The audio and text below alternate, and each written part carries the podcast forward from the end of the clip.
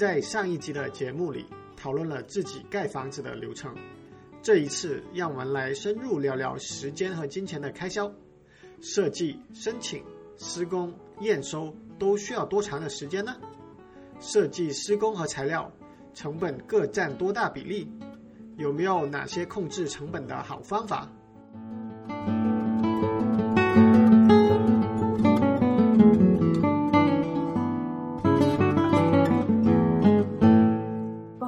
，Cat，代替你提个问，能问问你们很满意的 Architecture 的价格吗？正好切入你的价格部分。价格的话，我记得不是特别清楚了，嗯、我来看一下，大概它是分，我记得是分两部分，三部分。三部分是吧？刚才说五百块钱每个 feet 是它建出来的东西的什么成本？不是他的钱是吧？不是，这块儿是这这块儿是给包工头的钱，就是大概范围是可能最低从四百五到 up to 可能八百一千都可以，就看主要是根据你的材料，比如说你的地板啊、你的瓷砖啊、你的这个墙啊，是用什么材质啊这些相关的，然后有个总的，就是说你这个建建这个房子过程中总总共花多少钱，然后再除以你的这个呃施工的这个面积，会算出来这么一个一个数字。啊，就像刚才说，大概在四百四百五到呃几千块钱，基本上都都不一定，就看你选的材料了。对，所以设计师的钱是不包括在这里面的。设计师是单单付的钱。对，他设计师会给你，嗯，其实设计师就是建筑设计师的钱，到最后比起你的 construction cost 来，已经是非常少了。对然后可能即使算在里面，也不会对这个总价产生非常大的波动。对，我们可能总体，因为我们是，嗯，hire 他们，就是雇佣他们整个建筑的过程，就是从设计到最后监理，他们一直在做。然后他们收费是分成了三个部分，第一个部分就是他们做了一个初步的。就是现状评估和初步的方案设计，就是我们做 planning permit 要用的那一套图纸，叫嗯，叫叫 existing conditions assessment and schematic design，就是他们做一个初步的设计。这个这个地方他们是根据我们小时，就是根据他们的小时工作报价的，是对。然后 principal 呃 architect 就是他们的主主要的设计师，是我记得是在两百五到三百。现在可能涨价了。对，现在可能涨价，因为这个毕竟是两年前的价格。好昂贵啊！然后他们的对，我就感觉工程师我 然后他的贵 assistant，嗯，就是会便宜嘛，就便宜很多，应该是一百块以下。然后就比方说一些要去场地测量啊，然后画图，呃的工作，他们可能会交给就是 assistant 来做，然后 principal 呃 architect 会负责非常主要的部分，但是他们也会 oversee 就是所有他们做出来的东西，对。对然后他会在一开始的时候，根据我们的需求有一个大概的报价，就说第一个阶段根据他们的 hourly rate，嗯，大概需要多少钱。当然，这个就是你改的越多，你花的钱就越多。所以我一开始说选择 architect 的时候，你要选择一个会倾听你需求的人，然后这个就非常重要，因为他。听懂了你的需求，才能在第一稿就能 deliver 出来你想要的东西，这样子就会其实省很多钱。对不然的话，你就真的一直改下去，你想改又不敢改，然后不改又觉得后悔。对就是改都是要自己多花白花花的钱是？对对，对但是该改还是得改，因为你要住很久呢。对，但是就是如果遇到怎么样都听不明白你需求 architect 这方面，可能就花费会相对来说多一些。这说不定人创收呢。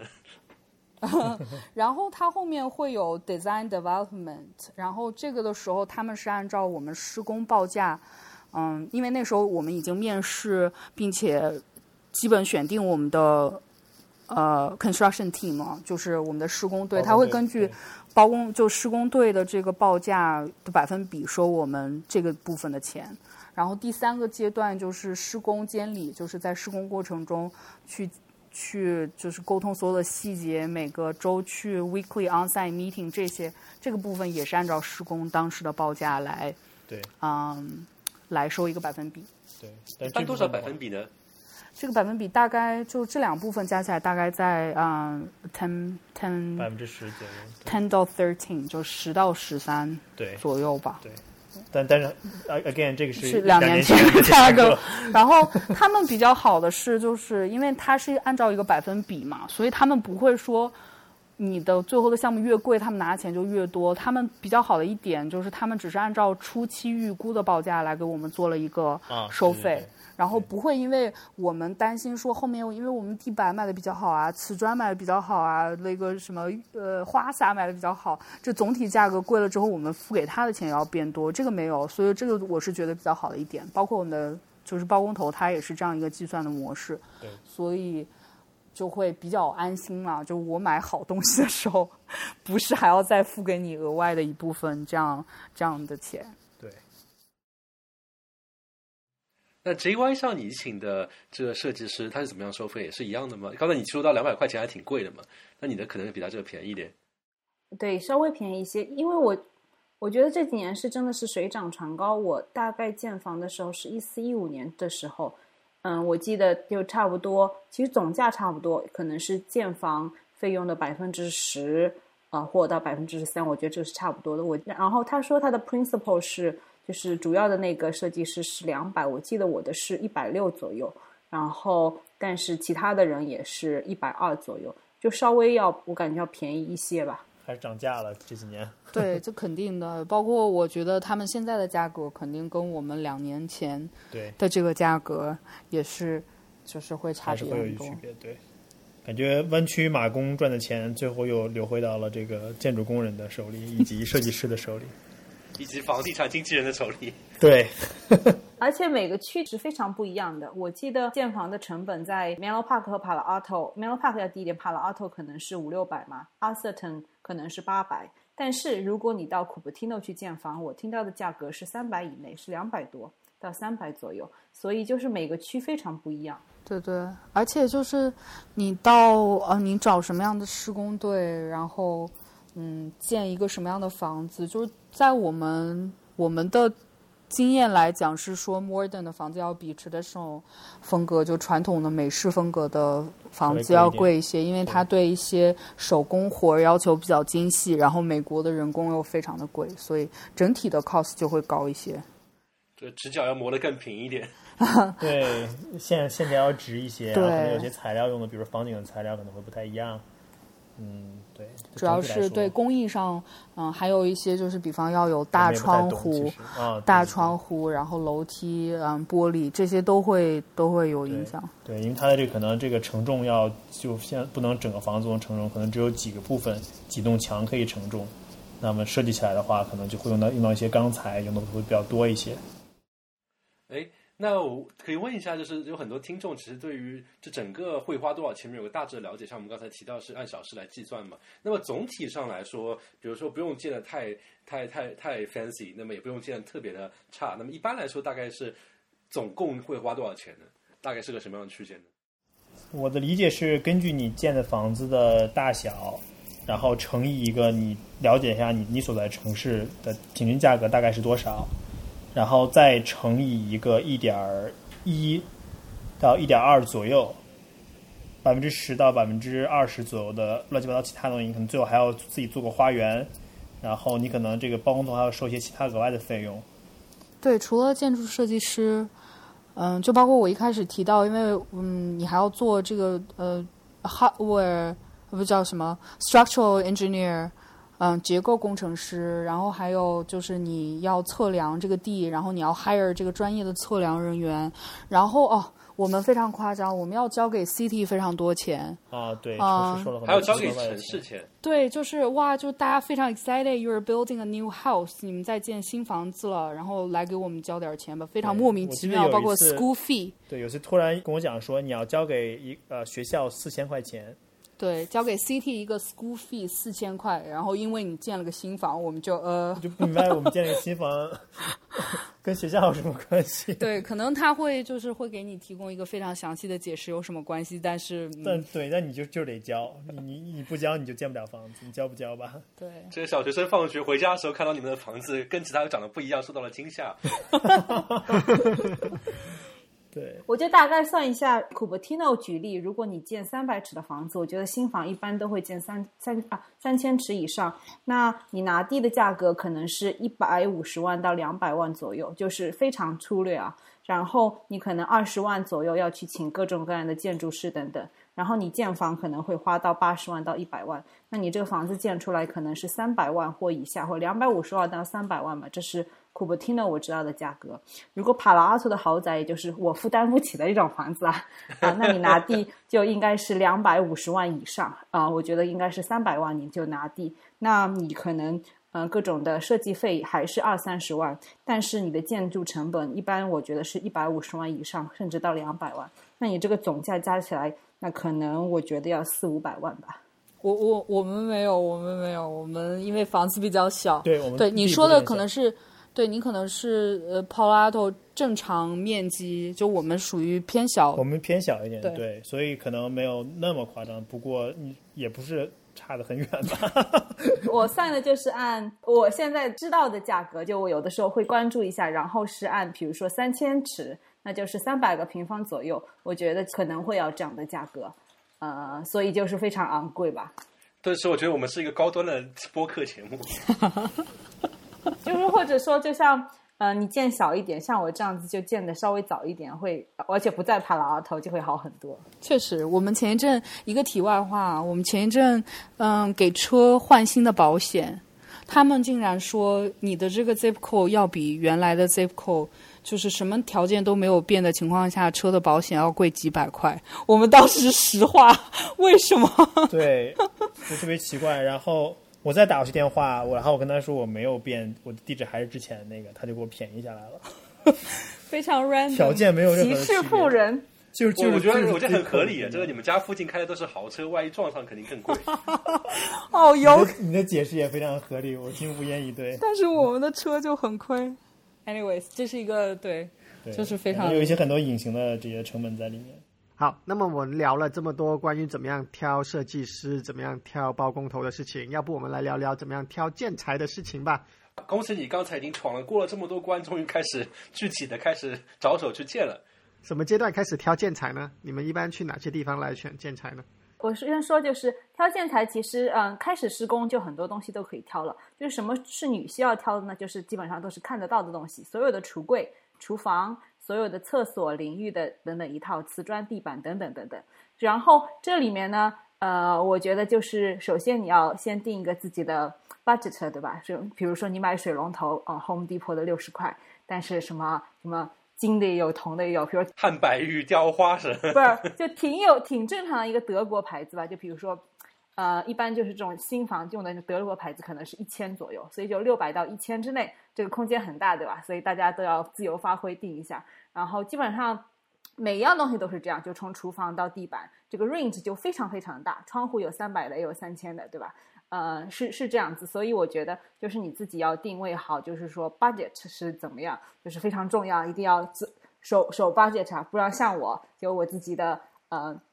痛苦经验就是，比如说出呃开始选水龙头选了个德国的，因为觉得自己还挺有钱的，到最后开始搞后院了，就是哎呀要不上最便宜的 contract 来一个，那就是不是特别好吧？啊，比如说我所有的卫浴，我是想花在就是所有的水龙头、浴缸。呃，淋浴等等等等，就是这些器材，我可能是想控制到三万到五万之间。那对于这个价位，你就可以去选这些品牌，呃，那就是琳琅满目了。我就说不清楚了，就建商或者说设计师会给你一个非常大的那个，就说这这这些是，比如说呃有名的十家啊湾区的瓷砖店等等，然后你就会按自己的价格去选，然后嗯确定自己喜欢什么样子的风格，对。我是这样子，所以设计师会给你一个长长的列单子，叫你完形填空。这是我们要买的所有东西，瓷砖、地砖、卫浴，你自己去选。有一个东西叫 Google Sheet，对，就一个 sheet，然后你就往里填就好了。对，你们自己就是这个 sheet，你就自己填一个预算，然后你拿这个预算表，你可能有五六家店你去逛，然后慢慢挑选自己喜欢的东西。那平阳，你们也是差不多的过程吗？对我们可能就是在这个过程中，嗯，建筑师帮我们挑选了一些比较基本的东西，然后或者是他会帮我们，就是有一些我们觉得可以让他们去选的东西，他们会去选出一些基本的呃几个选项，然后我们从这几个方案里面去做最后的挑选。啊，因为在这个阶段，其实他们就不是按小时收费了，就是所以的话，就是是压榨他们的工作。要把之前的钱赚回来。没有没有，因为就是我们非常信任他们的风格，然后呃，就是他们的审美，我们也是想做一个参考，因为确实在嗯很多很多的选项里面选做选择，我觉得很容易迷失。嗯、所以的话就是天秤座警告，呃，对，然后我我是一个非常纯正的天秤座，所以真的还挺难的。然后因为看的东西又非常的多，然后美国的这些呃一些家居。嗯，家居杂志啊，blog 呀、然后国内，然后我会就是好好住，我会经常经常刷，然后上面有很多很好的参考。但是就是一旦看多了之后，就会非常的对，有一些有一些眼花，所以就是我们在这个过程中，唯一的就是更借助了 architect 的帮助，让他们帮我们去 narrow down 了一些选择，然后包括你铺瓷砖，你选择这个瓷砖，你的这个美缝剂要用什么样的颜色，这个其实也是要决定的，但是几百种颜色可以选的美风机，简直对然后他他会拿四四个差不多的白色，然后让你选，然后就对非常的崩经典。的口红问题是吧？对，对，要但是这个白，还是要这个白，还是要这个白？对，但是这四个白色已经是他们花时间去根据这个瓷砖选好的瓷砖来选出来的从几十个白中选出这个四个白，所以我们也非常 appreciate 他们的这个努力了。对，然后包括房子外观的颜色，然后，嗯、因为外外观我们想要的外观的感觉是非常具体的，对所以，嗯，在那个时候也是花了一些时间，然后他们会去跟施工队去，当时那那那个后面就比较往后面了，就比较往后了，他去调外面的那个 stucco 的颜色的时候，也是施工队会定制几个颜色，然后我们拿。拿一个他们刷到类似的材质上面，然后我们去挑选，这样。也选了很久，纠结了很久。对对，因为外观还挺重要的。对，当时你还在出差，我是远程打的这个手机给你，对，那个色差真的是，然后你通过手机滤镜再看一眼。对这个观众也学到了，就是名为信任，实为压榨，这里教大家一定要学好。我觉得这个确实是一个非常琳琳琅满目的过程啊，就是到最后我就觉得你让我去看一个呃帕拉特的新房，然后我感觉我看了一圈，看它的牌子，大概也能知道，比如说这个厕所多少钱啊，等等等等，哇太厉害了会对呃某每个牌子的价位很有了解。我这个时候可以给大家问一个问题，大家猜，比如说六百万的帕拉阿特的房子，它用的材料到底好不好呢？嗯，不知道有没有人回答啊？但其实，呃，我去看的五六百万的帕拉阿特房子的材料用的是比较一般的，啊、是嗯、呃中等，就是金玉其外，败絮其中。是当然不会到 Home Depot 的水平，但绝对就是说在这个 category 的中等，不会到就是说真的是高端的呃一些 finish。所以还是要自己选才可以，对吧？大家以后请 JY 来你们家做客要小心点，就是大家扫一眼。对，哎完了可能疫情之 后我们就不约。了。哎，好了好了，好像吹牛吹大了，算了，我收回这句话。对，我觉得，因为就是嗯，看嗯建房的这个 owner 在这方面到底 care 多少？因为很多人可能，特别是我觉得建商，嗯，可能也有人问这样的问题，我们后面会。嗯仔细讲，我觉得建商建的房子跟你自己建的房子最大的区别就是你的这些材料的选择。对，因为建商他肯定他有一套比较流水线的流水作业的系统，他不会去给你 customize 那么多。customize 不一定是风格上的，我觉得就是材料的选择是不是符合你对这个材料质量和它的这些各方面指标的要求。嗯，自己建房子参与这个过程，还是会就是对这方面影响挺大的。对，我觉得很多观众会有一个问题，就是听上去这么多琳琅满目，一个 Google Sheet 这些东西，那么就一个一个一个都要认真的选取，肯定会花很多时间。那么你们会觉得哪些时间、哪些地方是更更值得花时间，对于整体的影响更大？哪些其实是随便怎样都好？我觉得地板我觉得没有随便怎样都好。我觉得就是比较，就像刚才 G Y 讲的，看得见的东西，如果你比较在意的话呢，你就自己花一些时间挑自己喜欢的。如果是看不见的东西，而且你又信任你的施工队和 R T I 的情况下，可以放手交给他们去选择。就是，嗯，就我们的窗户也是一个非常好的例子，就是他们他们负责挑了牌子，就是根据风格和质量，然后我们就是。挑了一些非常就是确定一些比较细节的东西，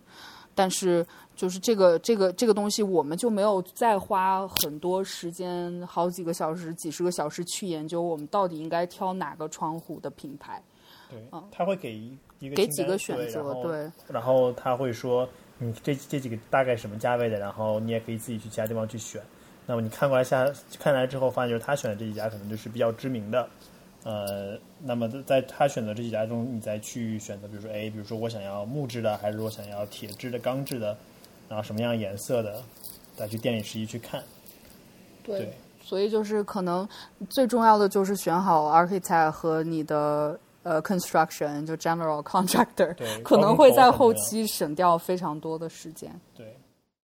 那我想插入一个听众的提问。如果预算都是差不多的水平，自己盖一个房子和买一个开发商刚刚建好的房子，这两者的差别在哪里呢？我是觉得，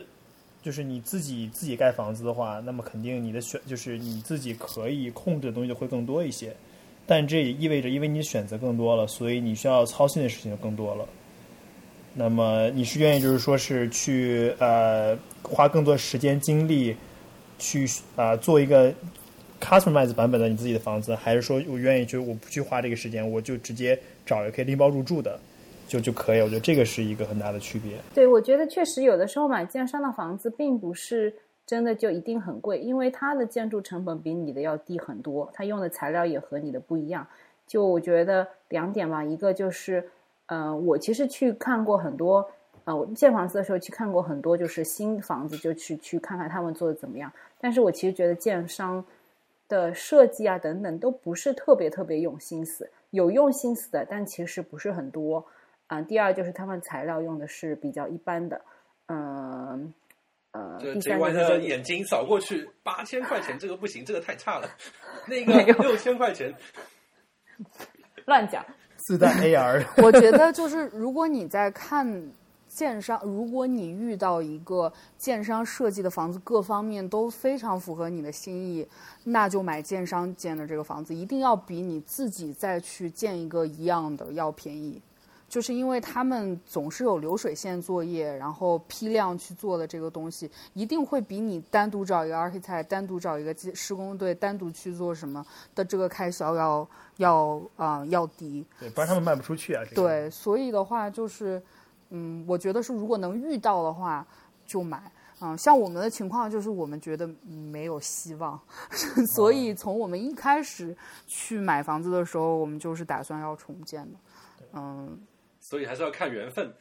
对对，你是可能可以省一些钱，但其实省的没有想象的那么多。我觉得可能可以省百分之二十。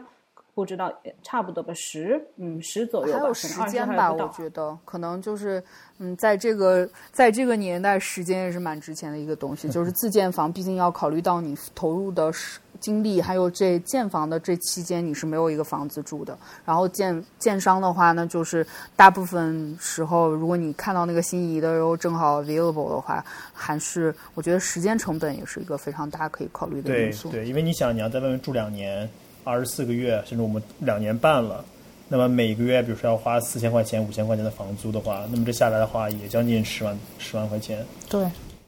对，所以我觉得就是还是要看自己喜欢。我自己是非常喜欢这个过程，非常爱做这样的事情的。嗯，第二就是还有一个就是我其实后来去看新房，我也看到过特别好的。我记得有一个，嗯，develop 就是开发商他自己是一个呃设计师，是一个 architect。然后他就是可能他主业是 architect，然后他开发了可能前几套房子，我觉得他的房子设计的特别特别好看，然后也很考究。如果能找到那样的房子，我觉得是强烈考虑的。只是说大建商的话，呃，我觉得其实很多地方就做的比较。对。这我觉得是也是一个给观众的一个经验，就是看他们那个建商到底是谁，到底是有灵魂的设计师，还是没有灵魂的那些商人。对，我们的施工队其实就是我们的 general contractor，就施工队队长他自己也是 architect 出身。对所以这也是当初我们选择它一个挺重要的一点，因为我们的房子在 lot 面积非常小的情况下，我们在结构上面做了很多就是比较 creative 的地方，所以有一个比较靠谱的能把这个结构 deliver 出来的施工队，对，还是挺重要的。好，那我们也算是聊了如何选建材。最后提个问，大家会考虑某些东西从中国买吗？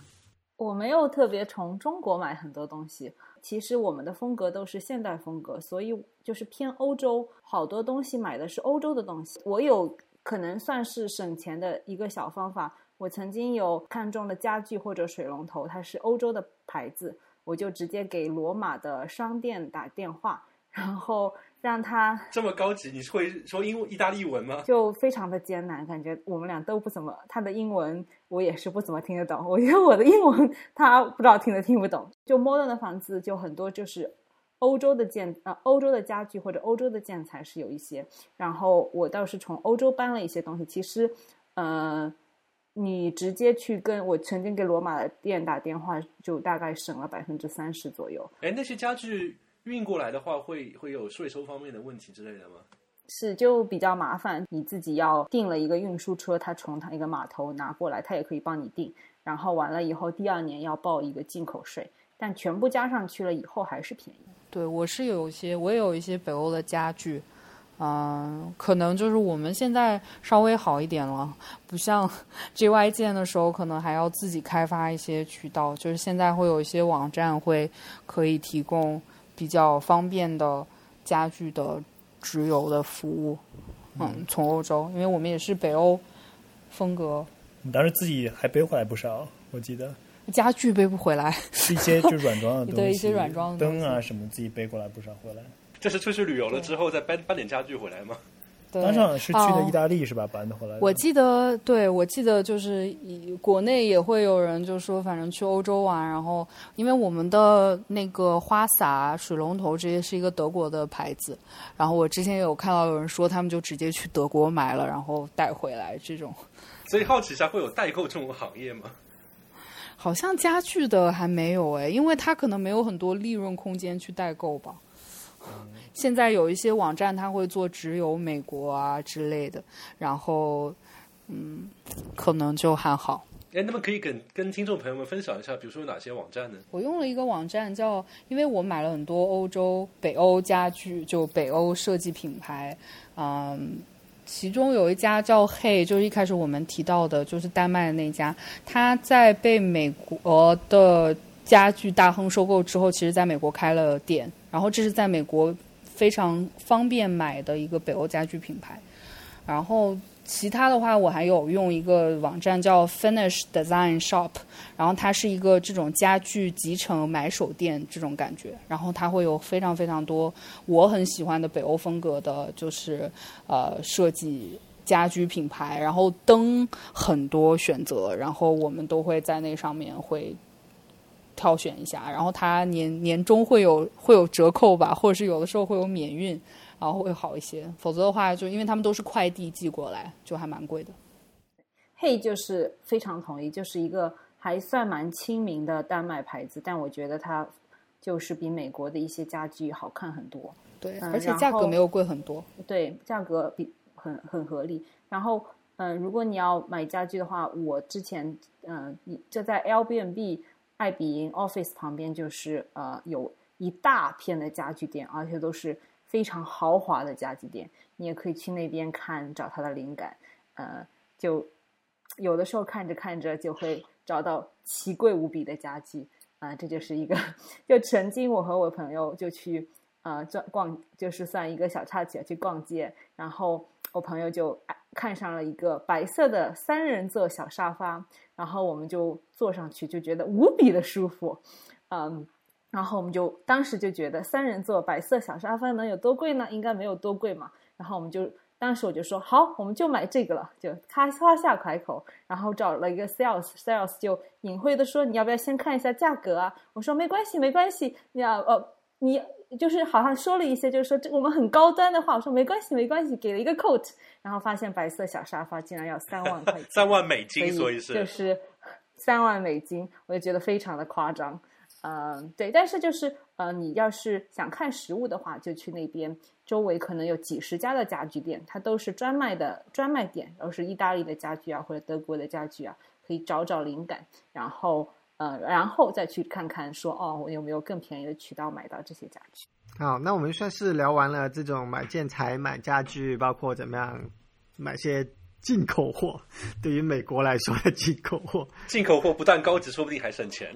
对对对，呃，那接下来我们聊聊施工的过程吧。施工的过程有什么值得吐槽的地方吗？这施工是一个很长的过程吧，会有各种各样的事情发生。我觉得就是呃，对我来讲比较呃 frustrated 的一个事情，就可能嗯、呃，因为施工过程当中肯定会有噪音嘛，那么就会邻居就会不满意。我记得我们有一次呃，邻居因为我们的施工队早来了，可能几分钟，呃，有产生噪音，他就打电话报警了，啊，报警了，非常把警察叫过来。对，把警察叫过来，对，反正这这段经历也不是非常，也不是很愉快吧。嗯，然后有一次是 Columbus，呃，Columbus，呃，Colum 那个那个怎么念 Columbus Day 吗？就是那个一个我我们都不放假，只有银行放假的这么一个假期。呃，后来我才知道，这个其实就是在这一天 p a l a t o 是可以施工的，但是那天我们的邻居报了警。啊，然后警察来到 site 上之后，就严厉的训斥了我们在施工队上，就是还蛮年轻，我觉得他们就还蛮年轻的，就小伙子，我把他们吓死了，就说要把你们抓起来，怎么样，赶紧走。啊，这么严重？对，就是非常非常，我觉得非常，嗯，怎么讲呢？就是后来我才发现，那天我们是可以施工的，但是可能警察也。不会去，他也不会去 look into it，就是详细的去看这今天这个 holiday 到底是不是允许施工，但是就出现了这么一个情况。当时其实我们也当天我们也在现场 side meeting，然后我就觉得这个这个状况就是还是，但是你又没有办法，然后这个事情发生了，就那天就只能停工，所以想办法跟在这个时间怎么能让邻居 开心去跟他搞好关系，可能也是。需要下功夫去做的一个功课，对。对好，那么我们吐槽完这个施工阶段的问题啊，那最后聊聊怎么样验收房子吧，以及验收房子之后是不是立即能入住呢？还是应该放一段时间再入住呢？这经过这么多千辛万苦，终于到了这一步了。它有两个验收，就是你自己作为业主的验收，然后这个就是呃，基本上你一度都跟下跟下来的嘛。然后他说啊，差不多做完了，然后你自己就会去看，然后你会给他一个清单，说哦，这里我不大满意，那里我不大满意，等等等等。然后你把清单，他们叫做 punch list，然后施工队会帮你一样一样改掉。然后这是你自己的验收。第二就是城市里会有一些验收，我具体不见不记得，但是它好像有。分阶段有好几个验收，然后就是说完了以后才会给你通水通电，然后才给你入住等等。然后这个就是我记得可能至少有三次。然后就是呃，城市里会给你派人，然后呃给你发许可证啊等等。呃，然后完了以后你就可以通水通电或者入住进去。哎，所以像城市验收这一步有坑吗？还是说一般来说都没什么太大的问题？之前已经这么多事情做过来了。嗯。我觉得你其实有的时候城市还是会给你一点这个那个的小建议，然后施工队会及时的改正。嗯，这里面我也没有特别特别的清楚的去了解，但是我不记得有很大的坑吧。就是我我我还挺挺 appreciate CD 来帮你非常严谨的验收一下，就是各种水啊、电啊或者呃下水管啊，呃装的正不正确，有有没有符合规定等等。对，好像当时我记得我们就是最后 city inspection 的这个，一是非常的难约，嗯，二是二是花了非常长的时间才给我们 reconnect utility，就是把我们的水电气这些接回来。他们不把水电气接回来，就意味着我们的施工队没有办法去 test 后面的部分，就是你的这些电是不是 work，因为你这个它除了或者是气是不是符合标准，水是不是符合标准，所以就是在等这个 utility reconnect 这个部分等了非常的久。然后因为当时就是非常就 delay 的原因非常简单，就是因为 CT 的人不够啊，他们的这个需求太多，他们人手不够，就每天只能做这些，所以都要提前几个月可能就要开始这个 process，然后我们主要的拖延就是这个，就是他们不 reconnect 就没有办法进行下一步。对，所以说，在城市给你批准之前，他们就是水电这种有些题都不会就给你通，就是卡在那边。对对，因为他怕你住进去，所以他就不能通这些东西。对对，哪怕他们的这个审批过程非常慢，而且会非常昂贵。我记得当时额外又收了三万块钱的。对，就光 util utility reconnect 就收了三万块钱的费用，这么贵，对哇 非常夸张。然后而且还非常慢，就是说，你这个真的是一个你花钱还不能发脾气的服务，就是要我们我们的这个呃施工队的，就是 office assistant，基本上那段时间每天都要打电话去去 city 问这个什么时候能给我们，什么时候能排到我们之类的这些。对对，然后嗯。其他的呢，就是业主方面的，就跟 JY 讲的差不多，就是我们会有一个 punch list。当然，因为我们因为疫情的原因，我们的 punch list 现在上面还有东西，因为就是这段时间没有办法有人来修啊，所以呃，我们的 construction 他们的保修是一年，就是这一年期间如果有什么东西的话，他们都会来免费去 fix。就不会有额外的收费，就是收你人工。所以的话，可能我们会在等到这段时间稍微好一点之后，会有一个再详细一点的 walk through，然后让他们一次性把东西都修好，在保修期过之前。对，因为房子建好之后，它有个 settle down 的过程，期间可能比如房子哪块有裂缝啊，哪块掉漆啊什么的，这块的话也是要在呃，你让他房子 settle down 一段时间之后，再让他们来修。对，这个还挺恐怖的，就是你住进去之后发现，哎，我房子新房裂了一个缝，或者是就是墙会有，就是外观墙皮会有一些凸起或者怎么样。然后，但是这个他们解释就是实际上是正常的一个过程，因为对它要在土里面它下陷啊，然后 settle down，就这样，它会结构上会有一些变化。对、嗯对，只要最后能修好，其实我对我们来讲都还好。对，对所以就回到补充一点，就是像你之前的问题，就是说我们要不要再等一段时间再入住啊？因为 CD 的拖欠其实就不用再等了，因为感觉地板已经亮了好几个月了。对我们，我们其实有买那个测甲醛的仪器，在我们经历了那么长时间的 delay 入住的时候，甲醛其实指数会有一些味道，但是测甲醛其实没有指数超标。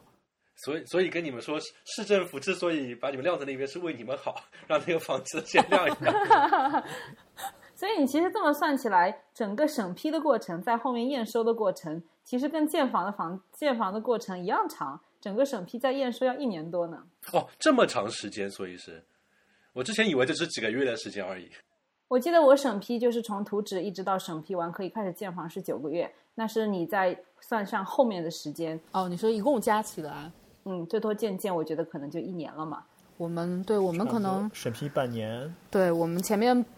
permit 因为准备工作做的非常充分，所以还挺挺顺利的。嗯，半年半年对，然后那个后面是嗯大概三个两三两两三个月，对差，也差不多。所以差不多将近一年，对。然后再加上我们画图是半年，听说就是六到十二个月嘛，我说你们六个月实在太有效率了。对我们画图是半年，还蛮快。因为就像我说的，嗯，我们基本上没有改多少稿。他一开始出了可能三个设三个设计不同的方案，就比方说一层啊，建两层，因为他想让我们看到所有的 possibility。然后我们就非常快的想了一个 nail 方向 down，，对，然后他再去挖细节，然后开了可能几次会之后，呃，也花了一段时间，但是我们感觉整体也没有让我们想象中那么的慢。对，因为他在 planning 之前，嗯，图没有必要画的那么详细。然后他在 planning permit 拿到之后，很多东西在 multitasking 进行，所以你不会觉得那个时间拖了很久。对，所以这个给听众朋友们也是一个，我对我来说这是一个耳非常耳目一新的事情，就是没想到自己建个房子是这么一个长期奋战的结果，相当于是你要你要准备两年半的时间，你就在外面流离失所。对，两年半，我觉得是我们顺利的情况下，哦这还是顺利因为我们对，我不知道 JY 你们花了多久？有两年，嗯，两对年 OK，可能两年多一点吧，也是差不多。差不多对对，两年多。我们是两年，可能但是我觉得三四个月严格讲。但对，但是我们觉得前期很多东西都都非常非常非常的顺利，对，就是可可以想象，如果比如说我们审批过程当中有什么问题，或者邻居提了意见的话，或者是你就遇上疫情啊，没有办法开工，这个真的很很难很难去预料对。我家隔壁的隔壁有个工地，感觉已经停滞了一年了，哇，可能一半是由于前半年可能是在等图纸，这半年可能就是疫情吧。嗯，对，所以顺利，我们一开始天真的以为一年吧，然后我非常清楚的记得我们第一次跟 architect 开会的时候，他们说要两年半，我们两个整个石化，什么？因为当时我们的真的就非常天真，就公寓的例子就只签了一年，然后就觉得啊，一年之后就可以住那个住住住新房了。可能我觉得在国内建房就是很快，对我们就有这个印象，就是房子，哎，就是可能过两个月就建好了。这个雷神山、火神山医院这几天就建好了是吧？对啊，你们这个为什么建一个这么小的房子需要两年的时间？对，然后我们家家里人还一直讲说啊，从国内弄一个施工队，为什么要这么久？因为当时好像，呃，嗯，平阳爸爸刚刚公司那边有什么建造项目刚刚建完，他就觉得我建那么一大楼只要一年多，你们这么一个小破房子竟然要两年多，就觉得很不可思议。但是确实这就是美国的美国的现状。对那么相当于是城市那边审批也批完了，然后这个花了三万块钱，水电也帮你接上去了，然后包括刚才你说的那个自己的 checklist 也 check 完了，这时候就就大功完大功告成了嘛，就可以住进美美的终于住进自己家里面去了嘛。对，可能一开始只睡个床垫吧，因为可能家具都还没有到齐。因为 因为建房子，其实在房子最后打扫出来，嗯、之前都非常的 dusty，就是你的家具也不能说提前买好，然后都提前就是已经安置在房子里面了，你就要把这个 timing 掌握的非常的好才行。所以就是还有一段时间，可能就是你住进去之后，慢慢的要去你的家具逐渐到了，然后把软装这个这个这个部分丰富起来。对所以包括就是去订家具嘛，有好多家具就是像黑这样的家具，它运过来就好几个月，然后你还要，嗯、因为 custom 一般你还会去定制窗帘，然后也会很慢，就整个家具的过程都挺慢的。所以说那种呃软装潢，它是包施工队还是还是在负责的吧？还是说这时候就已经完全是只是你们自己去管的事情？嗯，就比方说需要装的东西，灯啊这些，然后还是就是需要上房顶的灯啊，需要 wire 的灯，嗯，对他们来做。窗帘这些基本上，如果你在美国订窗帘的话，他会就是嗯窗帘的商家会来给你安装，然后其他的软装就是自己来来弄了。其实你让他们弄，他们也会给你弄，无非就是要收钱。不就是些小钱钱的事情吗？真是的。对，就是有些是可能家里很多架子其实也是自己装的吧，对，因为也不是很难装。我们我们这个时机还嗯怎么说呢，蛮好的，因为现在也在家里干不了别的事情，然后也没有办法 travel 了，所以就是花了很多的时间，然后把这个新家从搬进去的状态，然后慢慢的、慢慢的整理好，自己也自己装了很多东西。所以从这个时间大概会花多少时间呢？这个的话，我觉得就看你 plan 的怎么样。如果就是你你一开始家具能提早订，或者是你跟商家说我订好了之后，先在你仓库，呃，然后什么时候发货的时候，你可以立马给发货，那可能会这整个过程比较快。我们前前后后大概要花了两三个月吧，差不多，差不多。是到比较对，但这个就是一些就是一些小东西，就是比如说你装个窗帘啊，装个架子呀、然后装个比如说这个电视机柜啊什么的，就是可能没有这些你也可以有对，还有一些旧的家具，就是我们先用了旧的家具，对慢慢的换掉，这样子。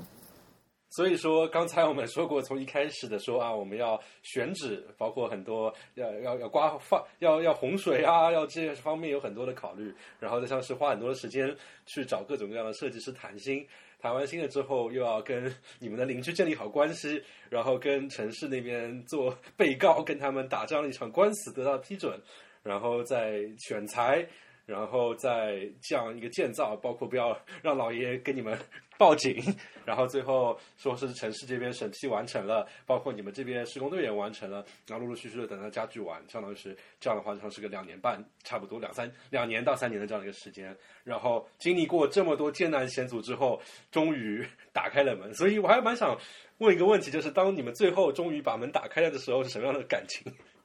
我觉得好像，嗯，那一个月的时间，因为刚好赶上我们就是度假回来，然后就是圣诞假期、新年，然后在家待了。我觉得每天好像我们都在说哇，好爽。对对，不过不过也要干很多活，因为要装很多东西。但是就是要收拾很多东西，好像对一直在在重复，就是说我们觉得太值了，就是说无论是花的钱还是时间还是精力，都觉得是非常值得的。然后我。那那那那那时候就在家里会走来走去，就想说，哎，哪哪里有遗憾的地方？然后我们就两个就会坐下来说，好像没有发现什么，没有很大的遗憾，对，没有什么很大的遗憾。然后整个都很满意，所以整体是一个，我觉得是一个 happy ending，找到了对的人，梦想成真的感觉。对对，然后嗯。打开门的那一瞬间，家里好空哦，家里家里好乱，因为那时候所有的东西，因为我自己有一个花艺工作室，然后很多就是呃 我的垃圾打引号，就所有的东西当时都堆在家里。一打开门的瞬间，我觉得家里好乱。对，不过我觉得到了晚上，然后把灯都打开之后，就感觉非常非常的温馨。对，对，有感有家的感觉。对对对，还是还是很。然后又又家具慢慢的进来，整个现在已经是一个非常好的状态了。现在对，基本什么该装都装完了。那也恭喜二呃，恭喜二位，真的是经历了千难险阻，终于到了这一刻。